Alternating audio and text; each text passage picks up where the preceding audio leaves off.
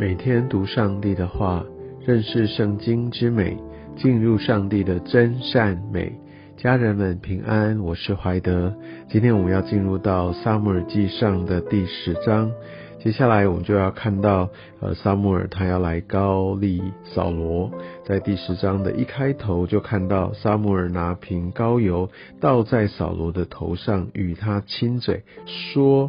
啊，所以我们可以看到，呃，这是有一个一呃不很重要的连接哦，就是在于有个高油的一个倾倒，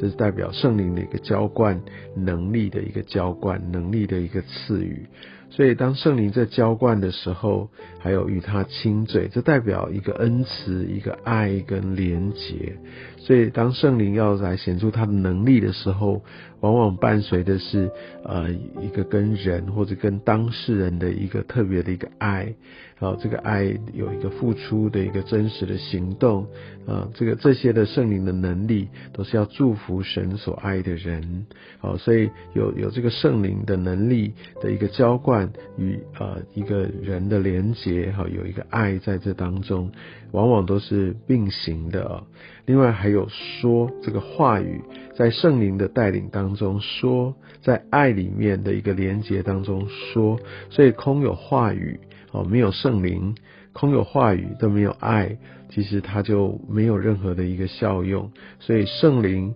爱跟话语往往都是结合在一起的。所以，我们从这这一节经文当中，我们可以看到这些在呃属灵上面的一些的呃的一个含义。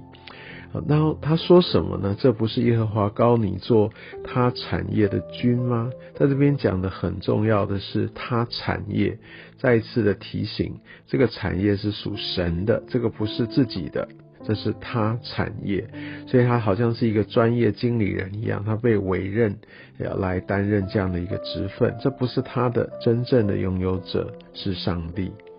在接下来第二节就讲到，好像呃，当时扫罗他有一个这样的担忧，好，觉得父亲会担忧，好，这真是有一个敏锐的心，好，对人的一个敏锐的心，确实，好，看到他父亲好像开始担忧了，这样达得到一个印证，所以这是一个给呃扫罗的第一个印证，而且告诉他大概会在什么样的一个地点，好，遇见是两个人，好像这是第一个。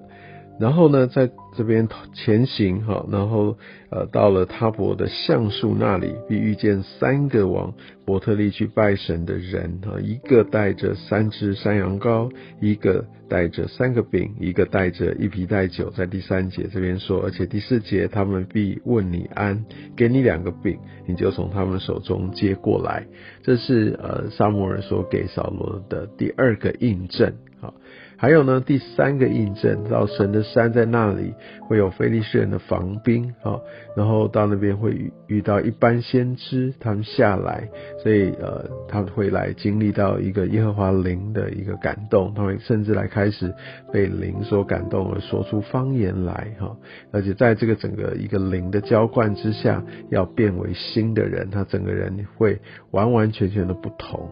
好，那所以就有这三件事情哈，三个印证会临到呃扫罗，而且在这个时候呃他就鼓励扫罗就可以哎，你看你有什么样的感动，你就要把它行出来哈，因为神与你同在。所以在这整个过程当中，神也透过撒母耳给了扫罗印证，然后也告诉他这些的时间、地点，也鼓励他要勇敢的起来。好，那把这些的日期，好，也都让扫罗知道。那我相信这也就是一个培育的一个过程，让他好像一步一步的在带领他，好，好像也是在门训他，也是在鼓励他，让他来学习经历，来按着神的一个心意，还有神的预言，来勇敢前行。而在第九节，我们可以看到，呃，扫罗他转身和离别，然后神就赐给他一个新星。当日这一切兆头就都应验了。可以看到神，他真的是信实的神，然后他所说的都必定成就。那那个时候他真的后来遇到先知，那神的灵大大的感动他，他就跟着这些先知来说出方言，在灵里面好来说话。那这个真的是让人很讶异，好，因为扫罗其实只是一个农家子弟啊，他根本没有受过相关的训练啊，但是好像哎，他就在灵的一个感动之下，他就受感说话。哦，所以这边也可以看到，呃，他就好像变成有一个俗语啊，意思就是说，哎，奇怪，这些人到底他们的属灵的父亲，哈，这边讲到就是，呃，好像这些的属灵的导师是谁呢？啊，所以意思也就是说，哎，你不要轻看哦，当神他介入的时候，不管他的出身如何，哦，他也是会来发展出他的一个属灵的恩赐。所以有句俗话说，扫罗也列在先之中吗？感觉上不太可能啊。但是神确实在那个时间点哦，来感动他。所以我们不要用自己所有的框架自己决定，哎，他不可能，他怎么他怎么会说这样的一些的呃话？他怎么可能会有这些属灵的能力啊？那其实我们可以看到这一些呃，特别在这一段的叙述当中，其实对扫罗的评论是轻看的，是不太敢相信的啊。那所以不以置评，不以为然的。但我们要明白，想神都是按着他的心意，由他的拣选好来成就。而我们可以看到，在呃整个十五、十六节，看到扫罗跟他叔叔的对话哦，我相信他的叔叔们一定也察觉到扫罗一个很大的一个转变，因为扫罗其实已经成为一个新的人了啊。那但是扫罗并没有把后面就是要高利他要来治理这个以色列的的这个部分告诉他的叔叔。那我相信这也是一个在呃在人格上面一个好的。一个谦卑的态度，因为呃，我想有些人他说啊，得到这样的一个使命托付，这么光彩光荣的事情，一定迫不及待告诉周边所有的人啊，让让呃，特别他的叔叔啊，特别有机会去讲，但是扫罗却没有。我们相信神，也让我们很多时候我们在等候中，特别这种很大台面上的事情，呃，他要我们正在暗中默默的来操练，来等候，就好像要来高利他这件事情。当我们在前一章读到，呃，那个撒母耳就是要对扫罗说，要吩咐仆人先走，没有让仆人在场听见啊。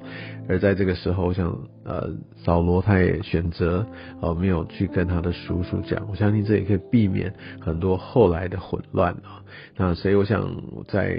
很多时候，我们有一些很重要的拿到一些服饰啊、一些机会等等，呃，如果我们很。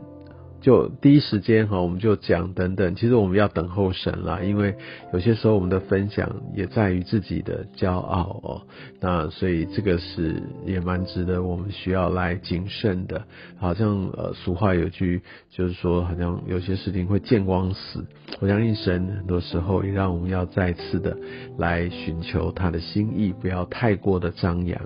然后我们就可以看到萨摩尔，他就来高丽选择呃扫罗的过程，而且啊用抽签的方式，然后一个支派，然后一个族，一个家来，相信这也就是要来彰显出这个呃扫罗的被拣选出现是来自于神啊，不是哎只是一个片面之词，所以当众让大家可以做见证，你可以可以看见。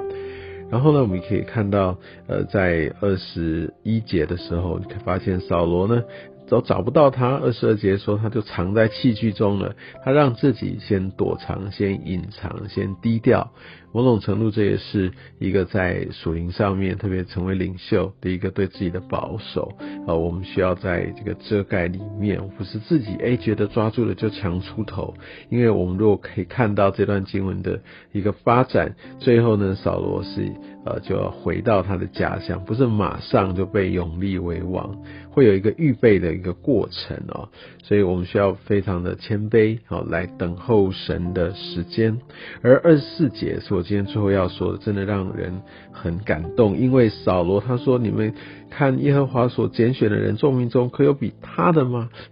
给他非常非常大的一个评价，要要人民来来来来拥戴他，来欢呼。我觉得这真的很不容易，因为呃政权哈领导权，这时候其实还是在呃萨姆尔的身上，但他非常的高举神所新高立的这个君王，我相信这是一个极为宏大的一个气度啊。那所以我们可以看见，这也是一个领袖的特质。而扫罗在这个时候其实也蛮有气度的，因为二十七节最后一节，呃，有些匪徒，有些人不把他看在眼里，但是呢，扫罗他并没有理会。我相信神也透过这段，也在开始来熬炼，来预备扫罗。来愿上帝透过今天的话语祝福你。